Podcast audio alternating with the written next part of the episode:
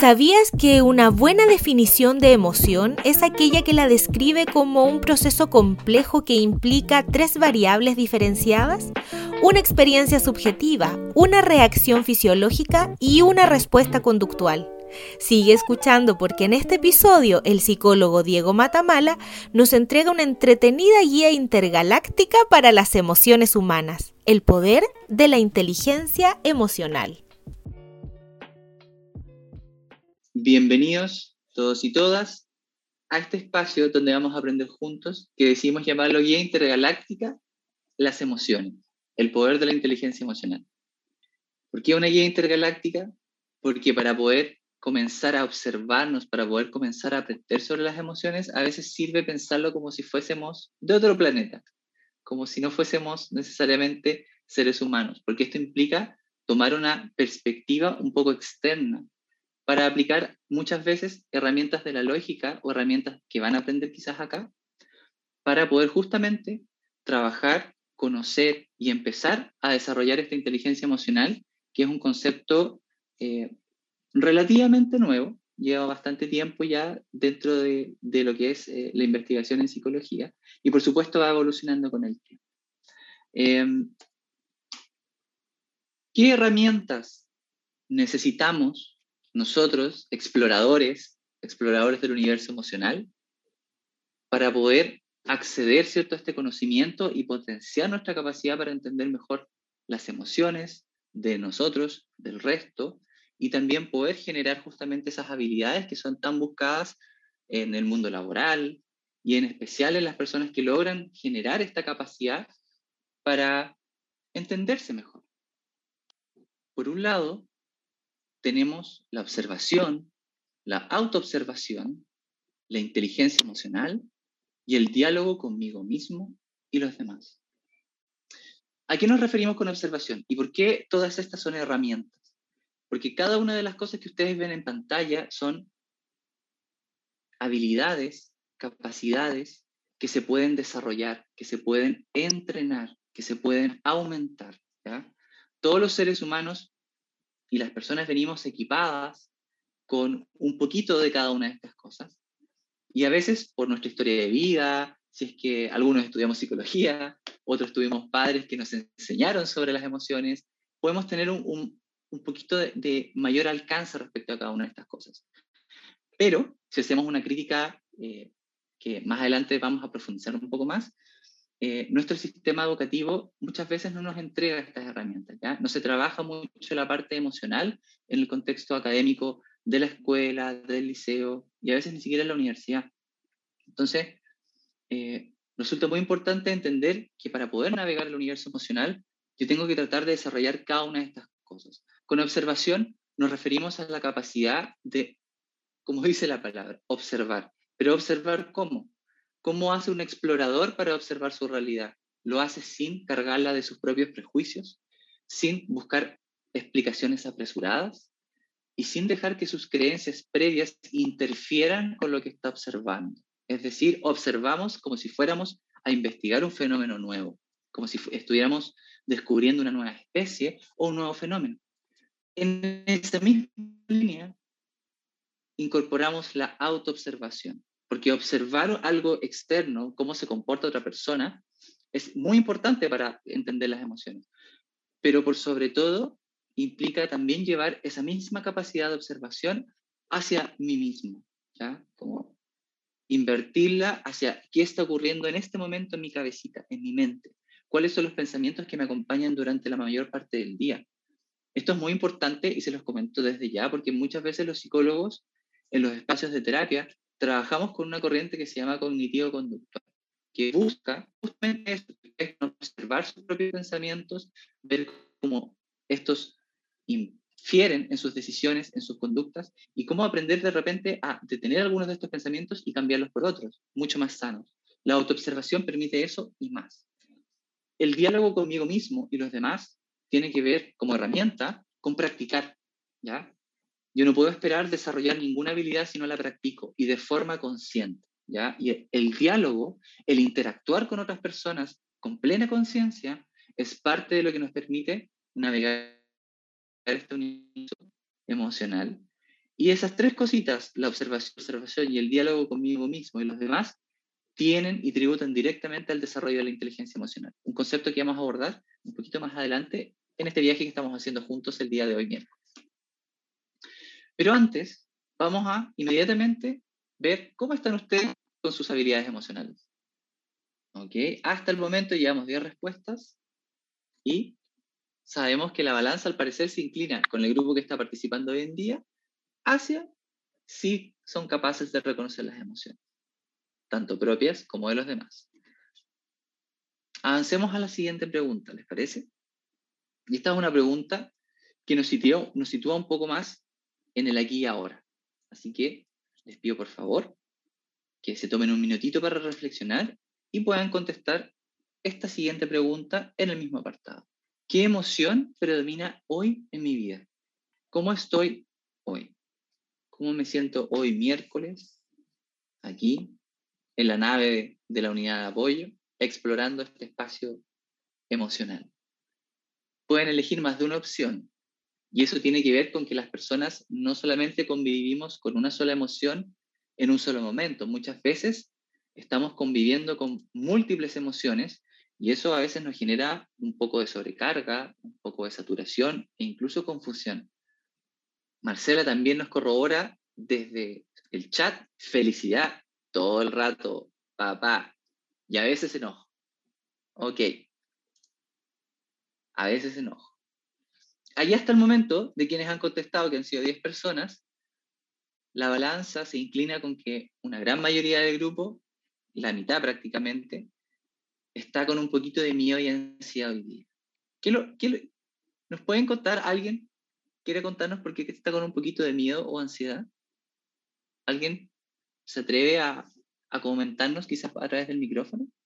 La verdad es que compartir nuestras emociones y mm, hablar sobre ellas y hacerlos en un, incluso en un espacio como este, donde quizás hay personas que no conozco, eh, muchas veces nos cuesta. Y ojo, no solamente en este espacio, a veces incluso con las personas que son cercanas a mí, nos cuesta expresar lo que sentimos. Y eso la verdad es que no es porque no seamos capaces o porque particularmente seamos personas más cerradas, sino que en general a los seres humanos que no tienen la práctica de expresar lo que sienten, esto nos cuesta mucho. Y creo que se refleja un poco también eh, justamente ahora, ¿no? Donde muy poquitos y una persona, que es Rayen, nos comenta en el chat, hoy sentí mucha, mucha tristeza porque no tuve buenas noticias. Eh, bueno, primero que todo, Rayen, lo siento, lamento que hayas tenido malas noticias hoy día. Creo que mm, lidiar con la tristeza y, que es una emoción muy poderosa, la cual yo creo que todos tenemos experiencia, es algo que también nos carga, nos influencia un poco. Lo importante es que estás con nosotros acá hoy y quizás algunas de las cosas que veamos en este espacio, en este viaje, te puedan servir para comenzar a trabajar justamente esa tristeza, a darle un sentido y a sobrellevarla de la mejor manera que tú también puedas. Muchas gracias, Rayén. Em, y nos damos cuenta que aquí la mayoría también, un 35%, está ahí, con el miedo. Pero también hay felicidad, no hay enojo, así que eso, me alegra, me tranquiliza. Pero también hay un poco de indiferencia o apatía, que eso tiene que ver también con quizás no conectarse tanto con las emociones o no saber muy bien qué te está pasando, y también un poquito de tristeza. Y finalmente, en este pequeño diagnóstico, en esta, en esta pequeña eh, prueba antes de partir, les comparto esta siguiente pregunta para que los que ya estaban contestando, y esta es la última, puedan comentarnos qué harían si un amigo o una amiga de ustedes rompe con su pareja por infidelidad respecto a algo que ya le habían advertido previamente. ¿Cómo reaccionan ustedes? Porque este tipo de preguntas son justamente las que nos ayudan a entender cómo estamos nosotros respecto a nuestra capacidad de lidiar con situaciones que no son fáciles, donde una mayor inteligencia emocional nos permite llegar mejor a las personas que queremos, a las personas con quienes nos relacionamos, incluso extraños con quienes nos toca compartir en el día a día. Alguien dice, quizás sea doloroso ahora, pero lo mejor era terminar la relación. Alguien dice lo apoyo, dándole la contención que necesite y mucho amor y cariño. Lo apaño siempre, pero en el fondo estaría molesta porque ya le había advertido. Ok, ahí hay un reconocimiento de la propia emoción, súper bien. Le haría saber a mi amigo que tiene mi apoyo. Daría un paseo a la naturaleza y le haría apoyo sentimental positivo. Lo apoyaría porque entendería que lo está pasando mal. ¡Wow! Aquí tenemos muchos genios emocionales, al parecer. ¡Qué genial! Lo apoyaría y quizás como soy me ponga a llorar con ella. Veríamos películas o una serie hasta que se sienta un poco mejor. Después de meses y cuando se sienta mejor le diría, te lo dije. te lo dije. Em, si observan las respuestas, em, Marcela dice, yo ni siquiera se lo hubiera advertido. Tú hubieses dejado a Marcela que aprenda por el porrazo, ¿o no? La verdad es que las respuestas que ustedes eh, nos dejan acá dan cuenta de algo que es súper importante, que algunos ponemos la atención en la otra persona y somos capaces de ponernos al servicio de la contención, de querer que el otro esté bien, y eso efectivamente es parte de una inteligencia emocional asertiva. Pero también, si se dan cuenta, por ejemplo, eh, creo que está por acá, se incorpora alguien lo que a ella o a él le pasaría. Quizás yo también me pondría a llorar. Quizás yo también me acordaría de las veces que terminé con una pareja y las cosas no resultaron bien. Tener noción de eso, poder incorporarlo dentro de esta respuesta implica que tienen una buena inteligencia emocional, porque además están contemplando lo que a ustedes les pasaría. Muchas veces, cuando nos toca consolar o, contener a un amigo o una amiga, y por una situación compleja o grave, no sabemos qué decir o nos quedamos en blanco. E incluso a veces evitamos el contacto con esa persona porque nos sentimos incómodos y creemos que vamos a hacer sentir incómoda a la otra persona si le hablamos de lo que pasó o, de esto que, que, es terrible. Pero la verdad es que como ustedes van a aprender hoy día, esto es súper relativo. Y muchas veces, eh, para poder generar un buen trato una buena conexión, un buen vínculo con otros, el foco tiene que salir un poquito de mi cabecita y de lo que yo creo que va a pasar y estar más centrado justamente en lo que puedo observar, en lo que puedo reconocer respecto de la otra persona, la plena atención también respecto a la otra persona. Y eso es complejo justamente, como vamos a ver, eh, en este contexto. Muchas gracias por sus respuestas a todo esto, muchas gracias por por participar, porque esto nos permite tener más o menos eh, un diagnóstico de quienes estamos participando acá. Pero, Diego. Dale, quiera. Disculpen, oh, tengo la cámara apagada, no me había dado cuenta, disculpen. Em, ah, había ido al baño, disculpen. Em, pasa que hay una cosa que, que, dentro de la pregunta que a mí me queda dando mucha vuelta y es que a veces la inteligencia emocional también tiene que ver con preguntar, con preguntar cómo te sientes o cómo se siente el otro. Porque, por ejemplo, voy a ser súper autorreferente. Cuando yo terminado una vez en una relación, eh, pasó el tiempo y una compañera me dijo, yo te vi súper bien, te vi así como que no te dolió. Y a mí me duele mucho, me decía, no sé cómo hacerlo, me pedía como consejos. Y en el fondo yo quedé así como, pero ¿cómo, cómo sabes si yo estaba bien o estaba mal si nunca me preguntó? Entonces a veces nosotros sentimos que porque el otro eh, no demuestra la emoción en sí, está de cierta manera.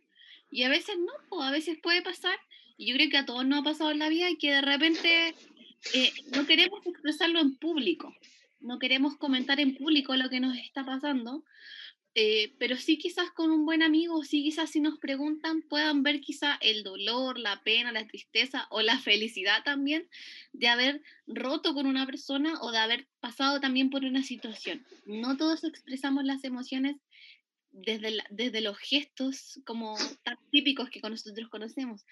No, no necesariamente eh, si yo termino una relación estar triste significa llorar o estar triste significa solo llorar. También puede ser que eh, ande con menos ánimo, no quiera salir, quiera solo ver tele, no quiera estudiar, pero no siempre va a ser llorar. Entonces ahí también una cosa súper importante cuando hablamos de inteligencia emocional es la capacidad de preguntar también cuando queremos reconocer una emoción en el otro y no estamos seguros de lo que puede sentir. A veces, ¿cómo te has sentido? ¿Cómo estáis? Nos da la respuesta inmediata en realidad sin que nosotros tengamos que suponer a veces. Eso es. Súper, sí, exactamente. Eso que menciona Kiara es tremendamente importante. Parte de todo lo que implica la inteligencia emocional, como veíamos dentro de estas herramientas, es el diálogo, la capacidad de comunicar lo que nos pasa y también recibir lo que le pasa al otro, ¿ya?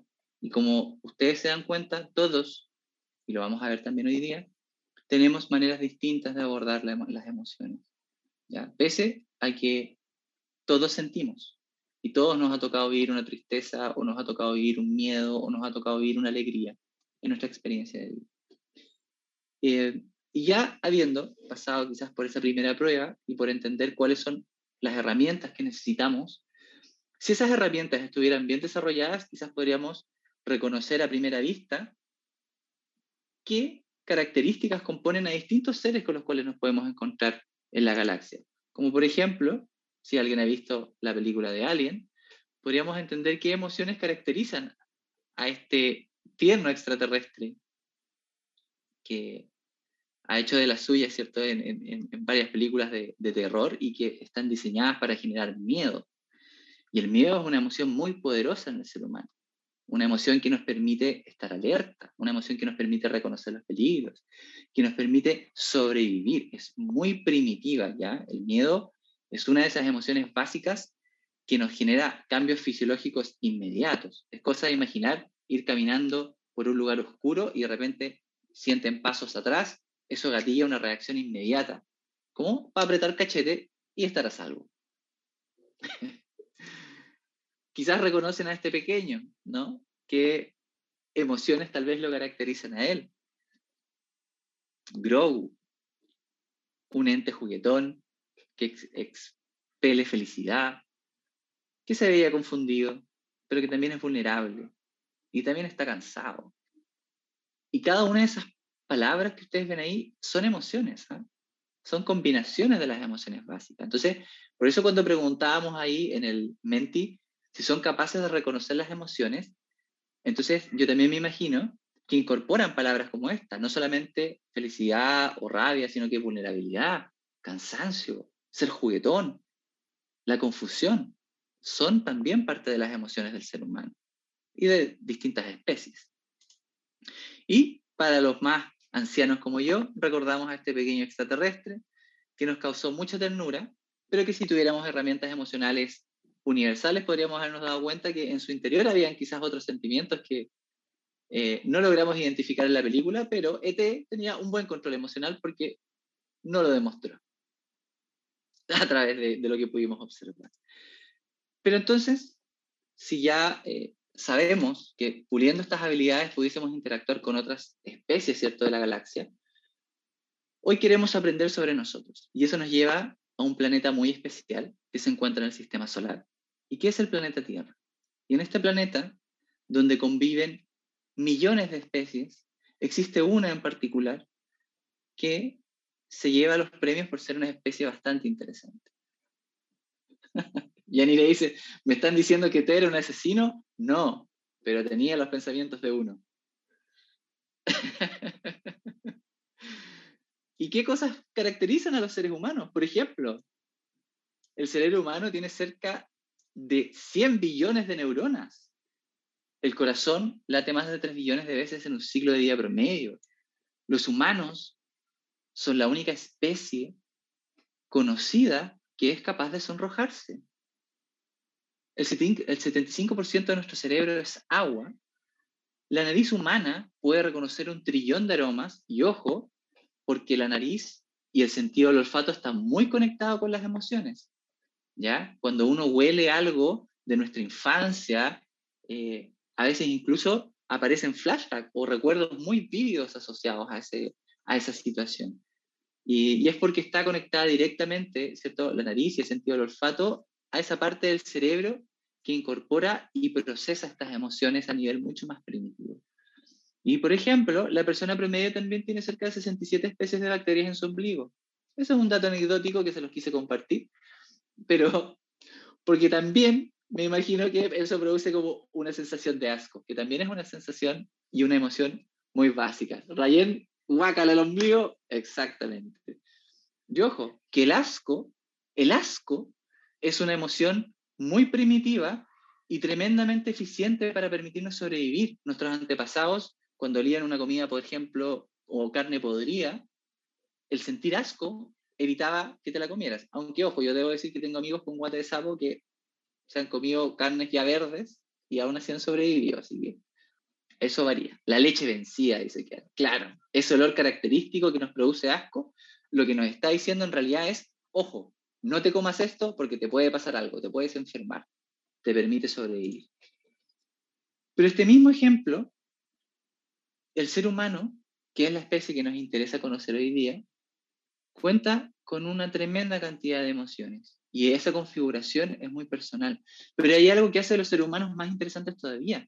Somos contradictorios. Es decir, no siempre expresamos lo que sentimos, a veces incluso expresamos lo contrario. Hay personas que con a través sienten miedo y expresan rabia, ¿cierto?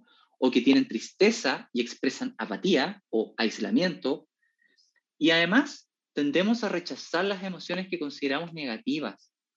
Es decir, más encima, no conocemos muy bien las emociones y tendemos a rechazar las que sentimos que nos hacen mal.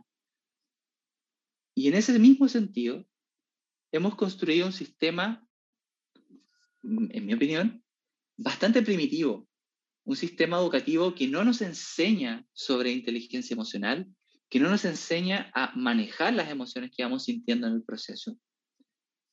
Y que tal cual como dice eh, Ricardo Parra, no entendemos muchas veces que estas emociones que llamamos negativas son parte también de la experiencia humana y tienen un lugar, al igual que la felicidad, al igual que la sorpresa, al igual que la tristeza, la rabia, la ira, el asco, cumplen un rol en nuestra, en nuestra vida. Eh, ahí em, quiero, quiero también como comentar que, eh, bueno, el otro día el Diego sabe que a mí me gusta leer harto. Y dentro de la lectura, aunque sea psicóloga, me encanta leer de psicología y dentro de eso me encanta también leer de la emoción. Y muchas veces los seres humanos, como sociedad, no sé si cometemos el error, porque igual es parte de un aprendizaje, primero mal llamamos a las emociones, las categorizamos como en categorías, esta positiva, esta es negativa. Y al hacer eso, lo que le estamos diciendo a nuestro cerebro es como, oye, no sientas eso porque es malo. No, no te permitas ser porque eso es malo.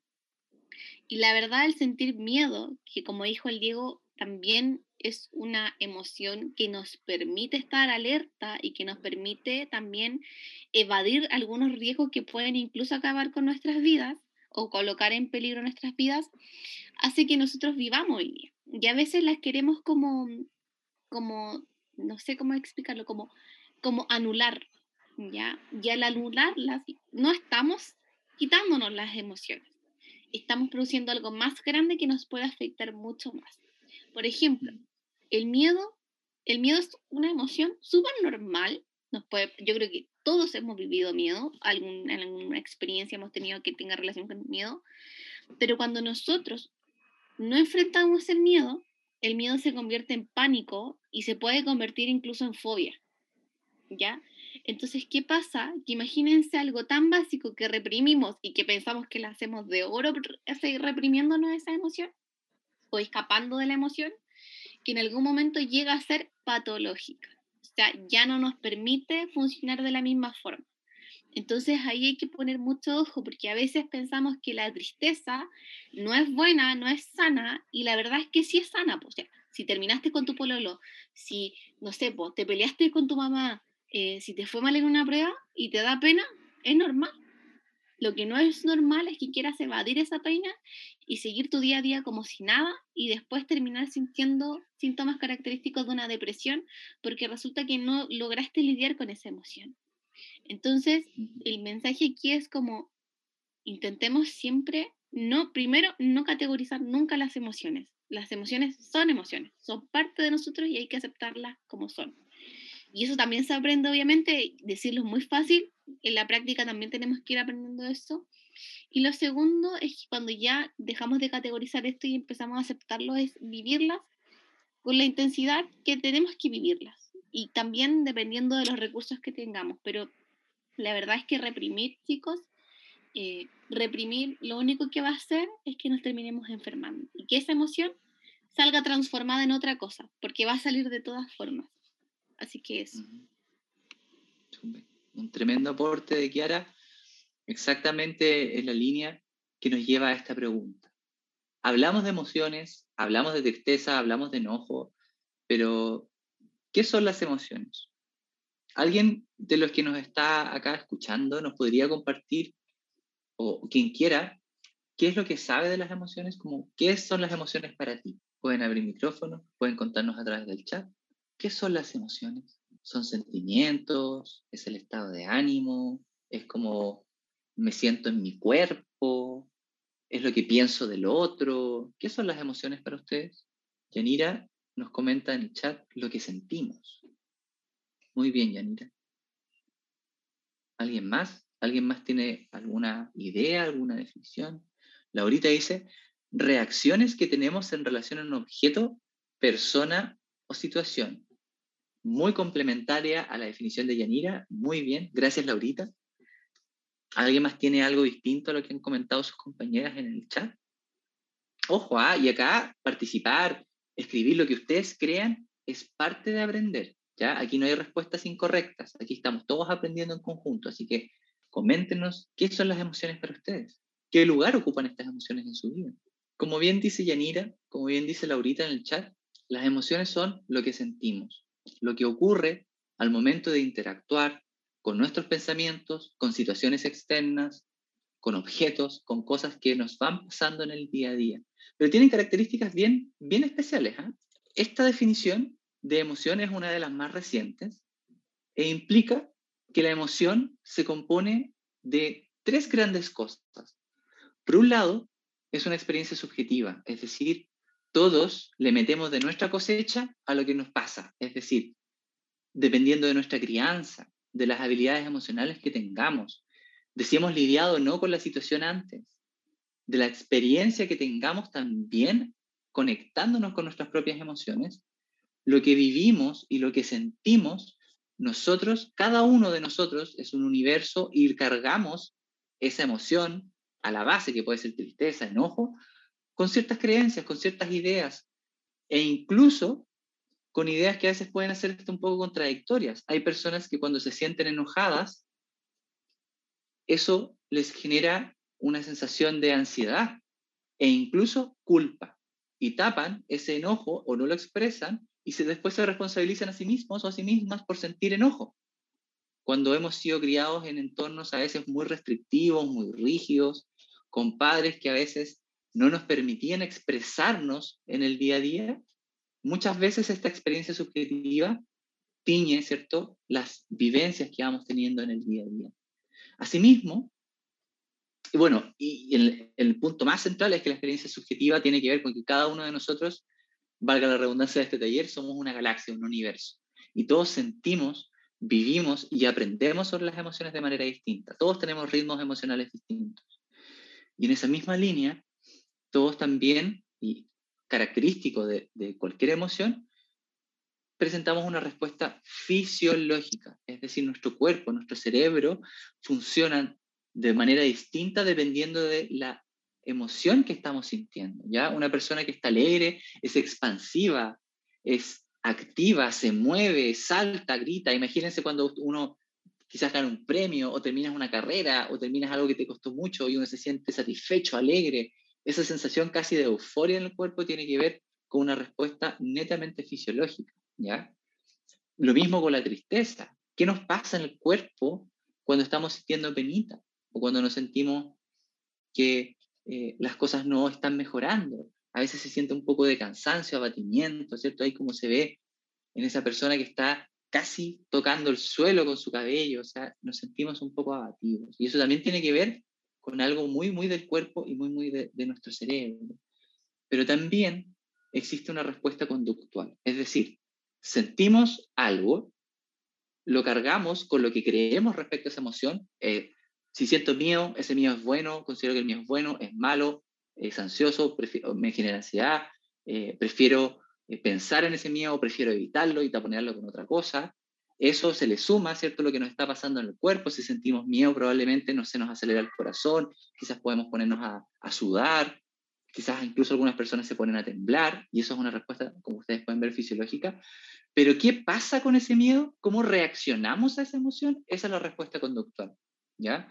Y es ahí donde muchas personas eh, les cuesta, porque podemos ser súper ávidos en saber lo que estamos sintiendo. ¿Sabes qué? Tengo miedo. Podemos reconocer que eso nos genera dolor de guatita o nos genera ansiedad o estamos sudando, pero lo que hacemos con esa respuesta emocional es lo que hace la diferencia. Esa es la reacción frente a la emoción. Y algunas personas con miedo se paralizan, algunas personas con miedo se preparan para defenderse, algunas personas con miedo deciden huir y algunas personas con miedo se bloquean, se cubren. Como ustedes ven ahí en ese monito, incluso una respuesta conductual no solo es lo que hacemos con las manos, con el cuerpo, la respuesta conductual incluso puede ser un pensamiento, el pensamiento de sentir culpa respecto a que nos enojamos con alguien.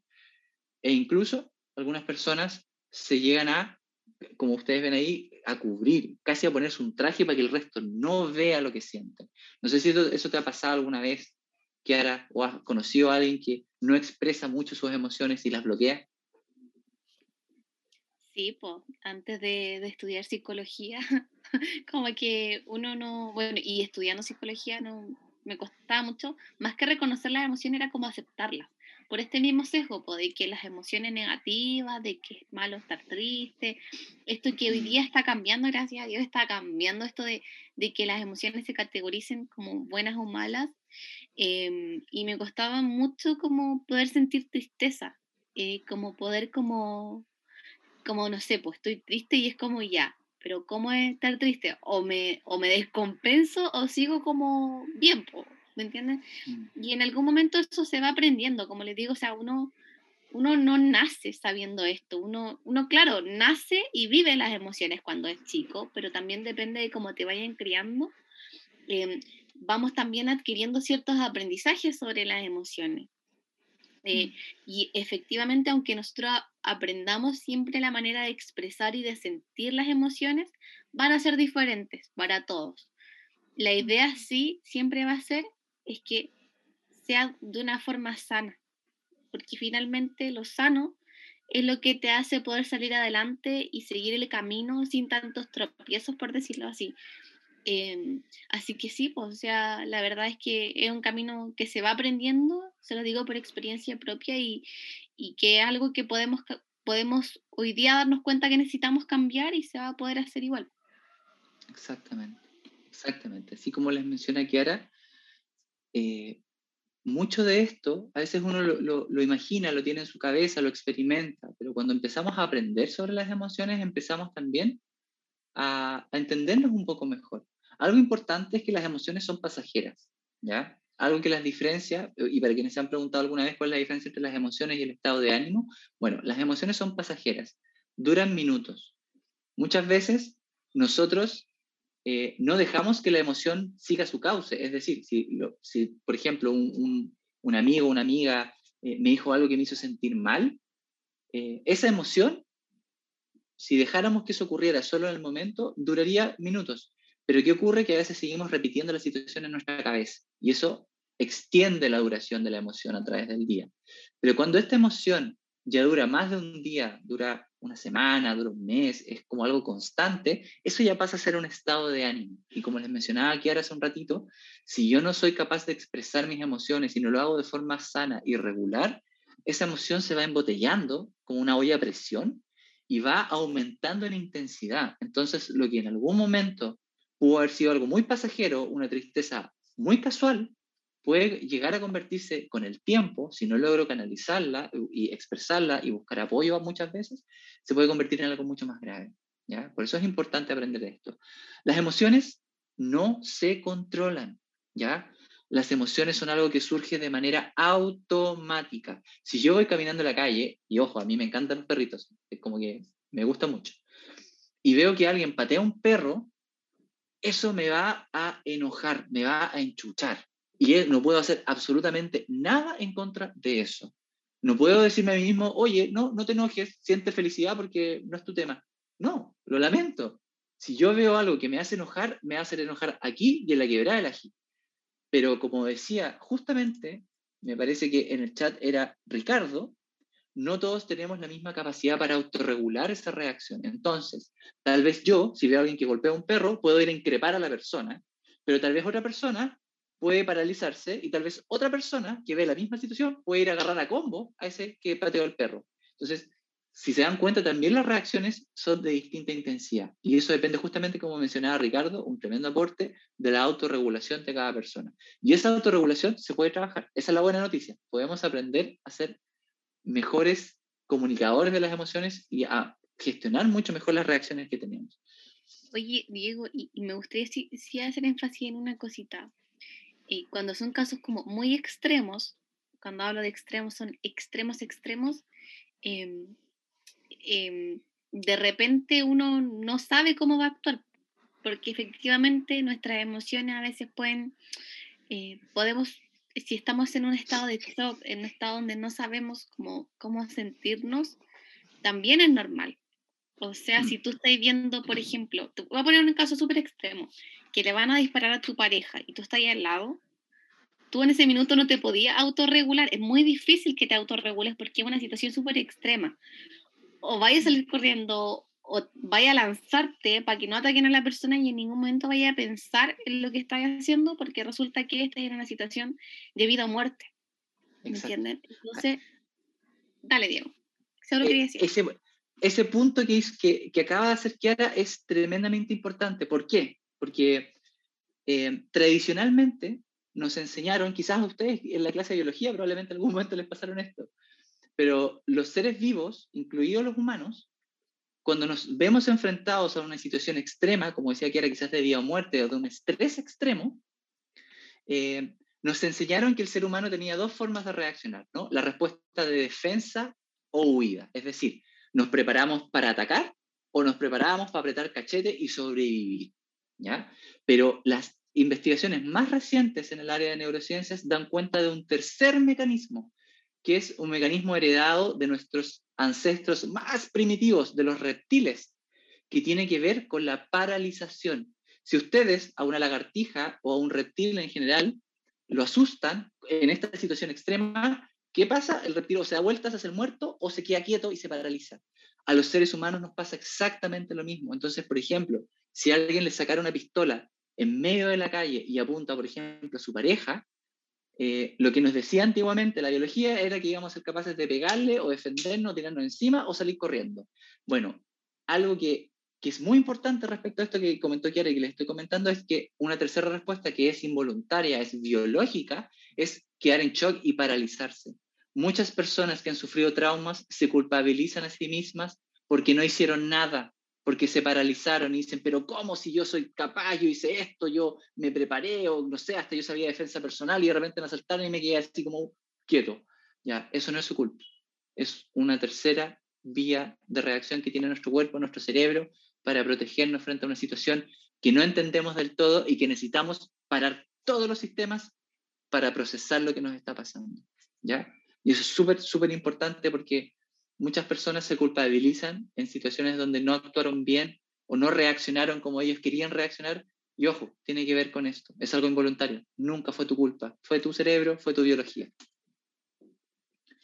Aquí lo que ustedes pueden ver es una manera de conceptualizar ¿cierto? las emociones de manera progresiva. ¿En qué sentido?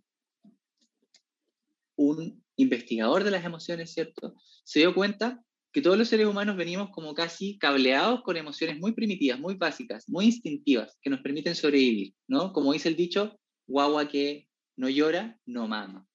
Un bebé que necesita comunicarse con el mundo externo, que necesita eh, dar cuenta de un malestar, va a llorar, va a gritar, y no necesariamente tal vez ese bebé va a estar triste, sino que es parte de este proceso también de conocer de llamar la atención de mi entorno para sobrevivir. Cuando somos muy bebés, muy pequeños, somos muy vulnerables, dependemos de otros.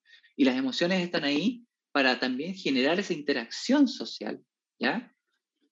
Esas emociones, las que están al medio de la rueda, son, por ejemplo, las que aparecieron en la película de Intensamente. Si es que la vieron, es una excelente película para procesar y aprender sobre las emociones. Y son las que normalmente nosotros nos referimos al momento de hablar de nuestras propias emociones. ¿Cómo me estoy sintiendo hoy día? No, estoy triste. ¿Cómo está hoy día? No, estoy enojado. ¿Cómo está hoy día? No, me siento yo creo que feliz. Y resulta que esas emociones básicas, la verdad es que son muy básicas. Es decir, un niño, tal, niña, tal vez de 4 o 5 años, con una buena educación emocional, ¿cierto? Como si tuviéramos un sistema educativo distinto, debiese manejar esas emociones muy bien. Y esas que ustedes ven afuera, ¿cierto? Afuera de la rueda, son también emociones combinadas que en la medida que pudiésemos aprender sobre esto, por ejemplo, en escuela, probablemente a la edad de 10, 12, en la adolescencia, debiésemos ya tener esas palabras que están afuera incorporadas en nuestro vocabulario emocional. Pero, ojo, no todos logramos reconocer cuando estoy enojado si en realidad estoy amenazado, si me siento furioso, si estoy ofendido, si estoy frustrado, si estoy irritado. Esas son sutilezas de las emociones y que tienen que ver justamente con la inteligencia emocional. Si yo solamente me observo a mí mismo en función de las emociones básicas, estoy, la verdad es que perdiéndome una parte importante de lo que realmente me puede estar pasando.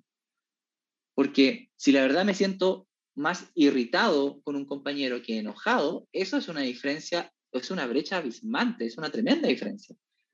Y en la medida que yo voy entendiendo de qué se trata cada una de estas emociones que son más eh, como procesadas, que tienen que ver también con que nuestro cerebro va cambiando a medida que vamos creciendo, se va perfeccionando, yo logro también tener un mejor entendimiento de mí mismo y del mundo en el cual me muevo.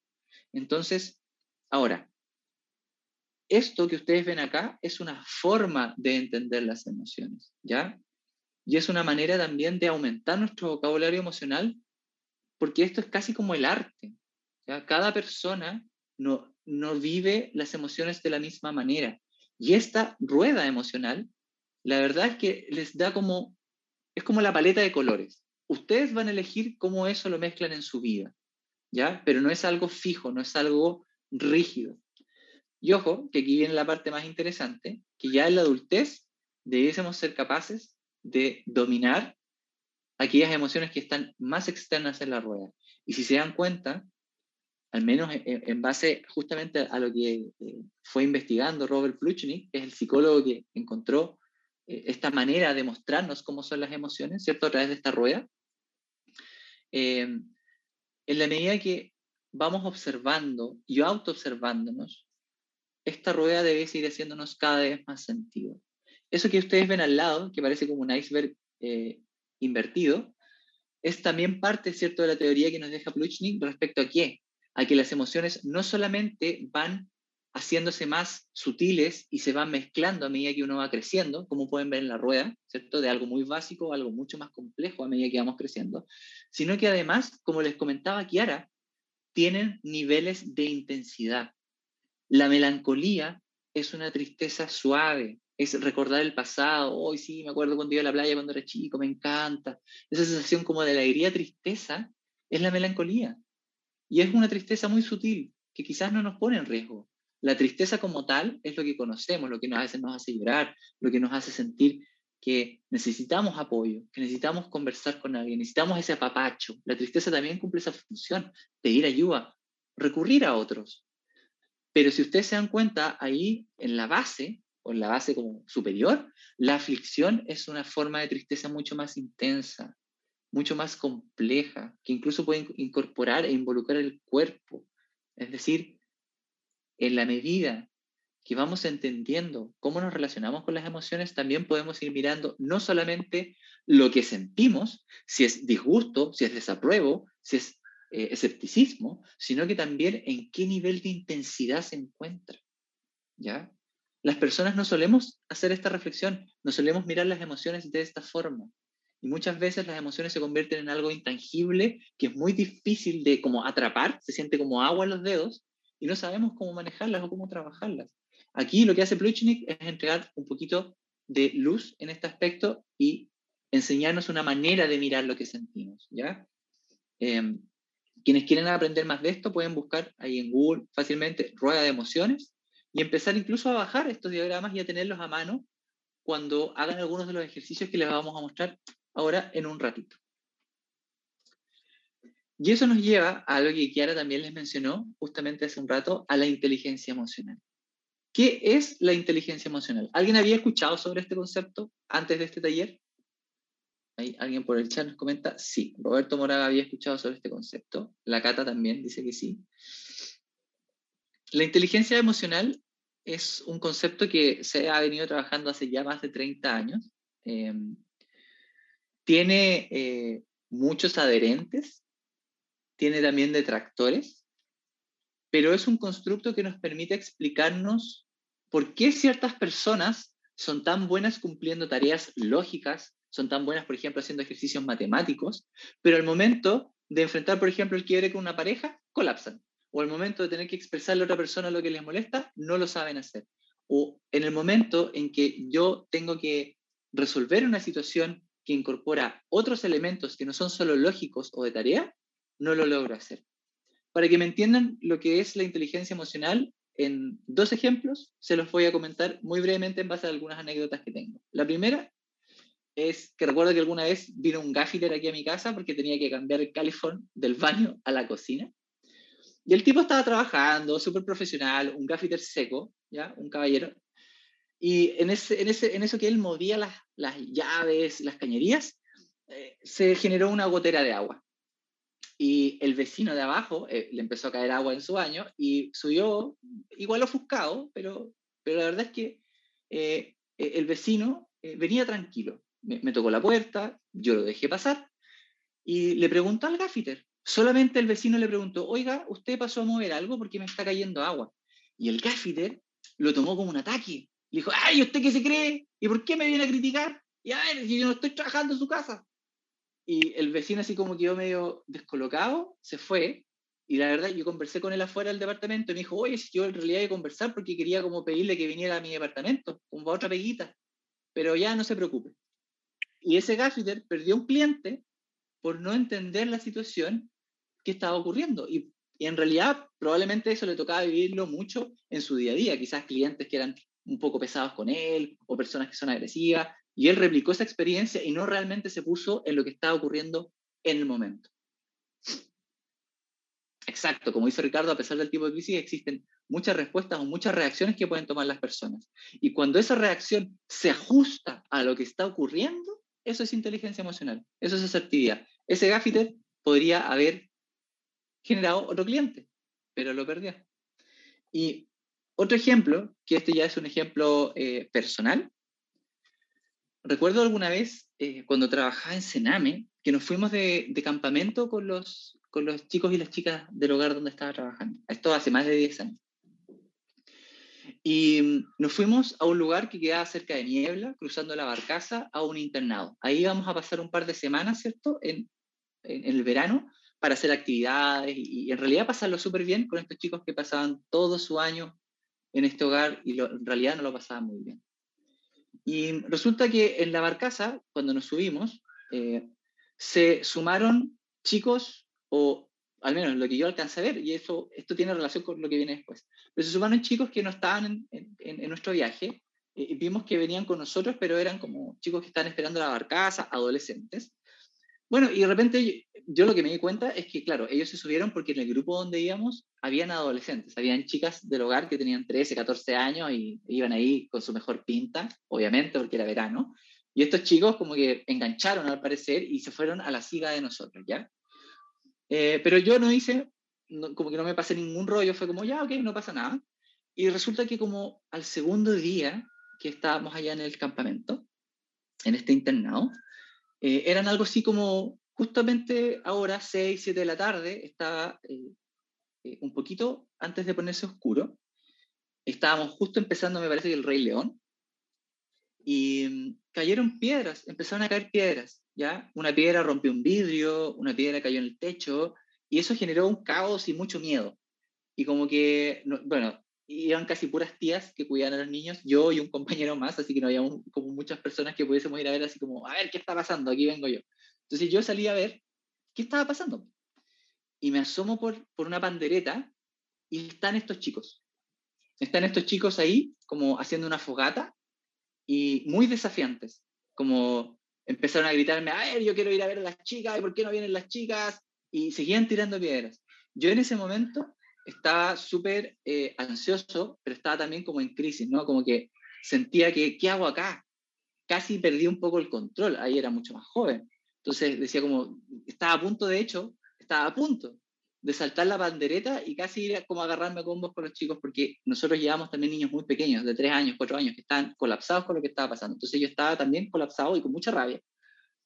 Y, y recuerdo haber, haberme casi colgado de la bandereta y de repente, eh, por un segundo, enfoqué, o sea, como que me, me, centré en uno de los chicos y evidentemente la situación de ese chico, eh, por su ropa, porque andaba vestido como, con, con, tenía las zapatillas rotas, andaban con unas poleras súper sucias, claramente no tenían cambio de ropa, y me recordó mucho a los chicos con quien yo trabajaba en ese momento. Entonces, esa bajada de atención, esa bajada de centrarme en lo que estaba pasando en el momento, me permitió suprimir un poco la rabia y decirle en realidad a los chicos, dialogar con ellos. Como decir, creo que les dije algo así como, ¿saben qué chicos? Nosotros andamos acá con, con chiquillos que son de un hogar, ¿cachai? Lo han pasado mal en su vida, eh, venimos acá a pasarlo bien, nunca salen, y estas como las vacaciones que tenemos. Eh, y si ustedes quieren sumarse, bacán, pero participar desde lo bueno, si no, yo me imagino que ustedes quizás también saben lo que es pasar un mal rato, lo que es pasarlo mal en la casa, eh, lo que es estar en un lugar donde a veces no te tratan bien.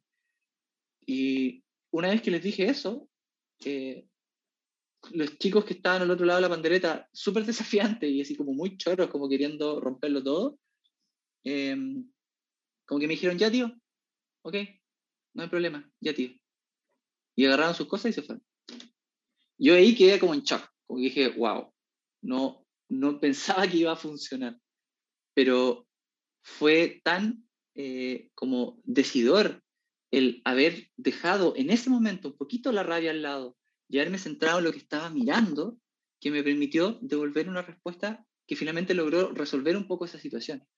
Entonces, la inteligencia emocional nos permite eso, comunicarnos de la mejor forma posible en el momento incorporando lo que estoy sintiendo, lo que creo que está sintiendo el otro y utilizando estas herramientas, como decía Ricardo en el chat, de autorregulación y aprender a manejar las relaciones que establezco con los demás en el momento. Ahora, ¿qué implica el poder desarrollar la inteligencia emocional?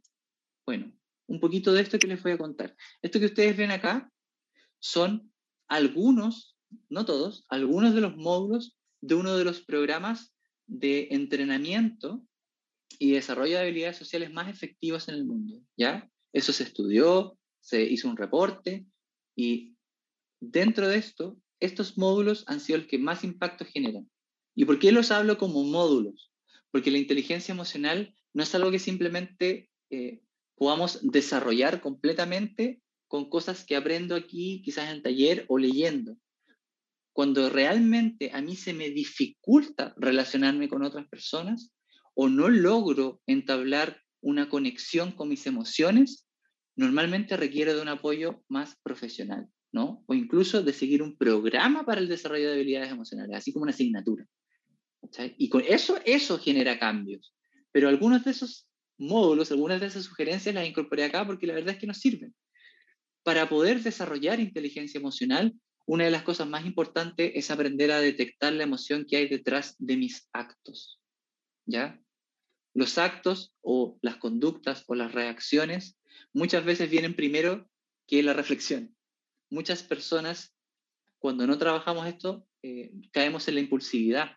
Y si algo nos enoja, nos ponemos a gritar. Si algo nos gusta, ¡ah! la carcajada ahí en medio de la cena familiar. ¿Se entiende? Y eso no es malo, necesariamente. Pero detectar la emoción que hay detrás de mis acciones implica parar, ok, detenerse, encontrar un momento del día o de mi rutina donde yo me sienta a reflexionar sobre cómo estoy. Algo así como las preguntas que hicimos en el diagnóstico. ¿Cómo está mi día? ¿Qué emoción estoy sintiendo? ¿Qué causó esa emoción? ¿O qué creo yo que la causó? ¿Y qué puedo hacer para manejarla mejor dentro de lo que queda del día? Preguntas tan simples como esa pueden ayudarnos a encontrar nuestro equilibrio.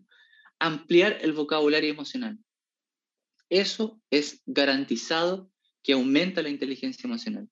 ¿Y cómo amplío mi vocabulario emocional? Bueno, yo les sugiero, por un lado, a quienes no lo hayan hecho, ver la película intensamente. Y por otro lado, buscar y repasar sobre este, esta rueda de emociones que vimos brevemente, ¿no? Para entender que hay muchos más conceptos que pueden explicar lo que yo estoy sintiendo. Y eso es súper entretenido, ¿eh? Yo de repente me he quedado pegado leyendo mucho respecto a eso, porque tiene que ver con uno, tiene que ver con quién eres tú, cómo es tu mundo emocional. Aquí es súper importante el no juzgar cómo nos sentimos. Si tú, frente a una situación, te sientes enojado, y especialmente si esto ocurre con la familia con personas que queremos, a veces ese enojo se cubre de culpa. Y no queremos sentir ese enojo, lo tiramos para el lado y nos empezamos a sentir culpables porque estamos enojados. O a veces, si una pareja termina conmigo y yo me siento triste, devastado, además de sentirme mal, hay personas que se juzgan y se empiezan a decir a sí mismo que eres débil, que eres débil por sufrir por amor y cosas así. Eso es nefasto. Juzgarnos frente a lo que sentimos creo que es una de las peores cosas que podemos hacer. Lo que normalmente debiésemos intentar es aceptar, sentir, dejar que eso fluya como la corriente de un río. No ponerle trabas, em, paredes, ¿cierto? represas a esa emoción. Eh, hay una analogía que me gusta mucho, que la escuché hace un tiempo, que finalmente ve las emociones como, como, el, como el agua, ¿no? como el mar, como los ríos, como algo que fluye. ¿Y en qué sentido? Las emociones yo no las puedo parar, ¿ya? No puedo ser como Aquaman así y ponerme como frente a una ola y detener la ola. La verdad es que si hago eso, la ola me agarra y me da vuelta y me saca el traje de baño. Me ha pasado. Normalmente, cuando hablamos de gestionar las emociones, cuando hablamos de lograr un equilibrio en mi manejo emocional, es más parecido a surfear, ¿ya? Las emociones en intensidad son como las olas. A veces pueden ser olas pequeñas y a veces pueden ser olas muy grandes. Y mi trabajo no es detener esa ola. Mi trabajo es aprender primero a subirme esa tabla, a equilibrarme, a aprender qué debo hacer y practicar. Y eventualmente voy a poder acompañar esa ola hasta que llega a la orilla. Mientras más práctica, mientras más lo hago, más fácil se va haciendo. La inteligencia emocional sigue algo muy similar. Es una herramienta, es una capacidad, es algo que debo entrenar. ¿ya? ¿Cómo puedo entrenarla también? Preguntándome constantemente frente a situaciones difíciles el porqué de los demás. ¿no? Las personas que actúan con enojo, con rabia hacia mí o, con eh, o, que me tratan de cualquier manera, siempre hay algo a la base de eso. Querer, aunque sea de forma hipotética, preguntarse por qué esta persona me estará tratando de esta forma, qué quiere obtener, qué querrá, qué querrá ganar con esa actitud, eso me puede ayudar a mí a entender mejor. ¿Ya? Y esas preguntas tenemos que intentar hacerlas siempre que nos veamos enfrentados a situaciones que pueden ser graves, pero también en situaciones simples, con, con amigos de confianza, con la familia, porque eso es lo que nos permite entendernos mejor en distintos contextos. Y esto se practica, e insisto, a través de preguntas, preguntas muy concretas. ¿Qué puede estar sintiendo el otro? ¿Por qué lo estará sintiendo? ¿Qué lo habrá llevado a actuar así? Em, a mí esto me hace mucho sentido porque en algún momento cuando yo estaba a punto de salir me tocó hacer una práctica en la cárcel. Y justo, justo cuando estaba trabajando en los módulos, eh, y estaba en un módulo particular, como que ahí me, pusieron mi oficinita de practicante, eh, llegó eh, una persona que había matado a dos niñas, que fue un caso bien, bien conocido acá en Valdivia. Y, mm, y, llegó ahí, como frente a mis ojos, y lo metieron, ¿cierto?, a una celda, y a mí me tocó hacer esa práctica por casi un año, entonces me tocó estar en ese lugar y viendo a esta persona que estaba muy cerca, eh, también muy seguido. Y mm, obviamente en un principio a mí me generaba mucho enojo, mucho asco, mucha repulsión, ¿no? Esta persona que había cometido un acto tan, tan deleznable. Pero la medida que seguía yendo a ese lugar a hacer lo que tenía que hacer en la práctica, em, me empezó a pasar y, y empecé a observar que a esta persona la trataban como eh, muy mal, o sea, el acoso era a las 24 horas del día, no le llevaban comida, le tiraban piedras, eh, finalmente no lo dejaban vivir. Él terminó creo que suicidándose dentro de la cárcel, em, pero cuando eso estaba ocurriendo, eh, y era tan intenso como el acoso, lo negativo hacia esa persona, y ojo, yo no la justifico bajo ningún medio, pero sí, al observarlo, no pude evitar preguntarme qué habrá llevado a que esta persona haga lo que hizo, qué experiencia de vida debe haber tenido, cómo habrá sido la crianza de sus padres, qué ayuda no obtuvo en su vida para haber llegado al punto al que llegó. Y la verdad es que eso me, me entregó entendimiento, no juicio. Y cuando uno cultiva una mentalidad de entendimiento y no de enjuiciar a los otros por lo que hacen, la verdad es que comprendes el mundo un poquito mejor. Y eso se puede trabajar también. Y asimismo, una sugerencia que es muy importante para que ustedes la puedan trabajar es el tener un diario emocional, ¿ya? Un diario emocional es un autorreporte que uno puede hacer en un diario como tal, que ojalá sea así, físico, donde pueden escribir con sus manos, porque eso estimula mucho el cerebro, pero también si quieren lo pueden hacer en sus notas del celular, en el computador, pero ir llevando un registro de lo que van sintiendo día a día ¿Y por qué? Porque cuando uno revisa eso, empieza a entender cosas. A veces las emociones se demoran un tiempo en, aparecer.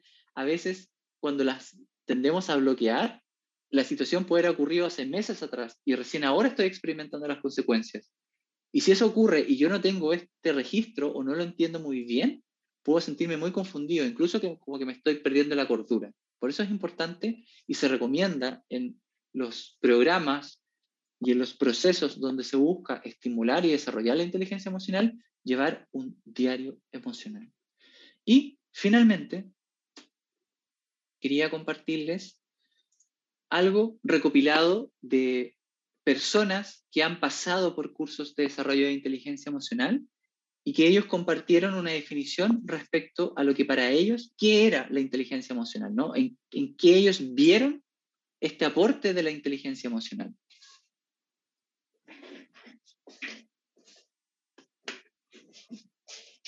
como ven ahí, para algunos, y esto es muy importante, ¿ah? Hacer sentir seguros a las demás personas. Preocuparte, por ejemplo, cuando alguien es un profesional que trabaja con personas, si tú eres un doctor, un psicólogo, una enfermera, hacer sentir cómodo y bien a los demás, es decir, seguros, eso es parte de una buena inteligencia emocional. Es una habilidad que los puede llevar muy lejos. Ser emocionalmente inteligente requiere que estemos presentes en el momento, es decir, prestarle a las personas y prestarle atención a las personas y a su experiencia.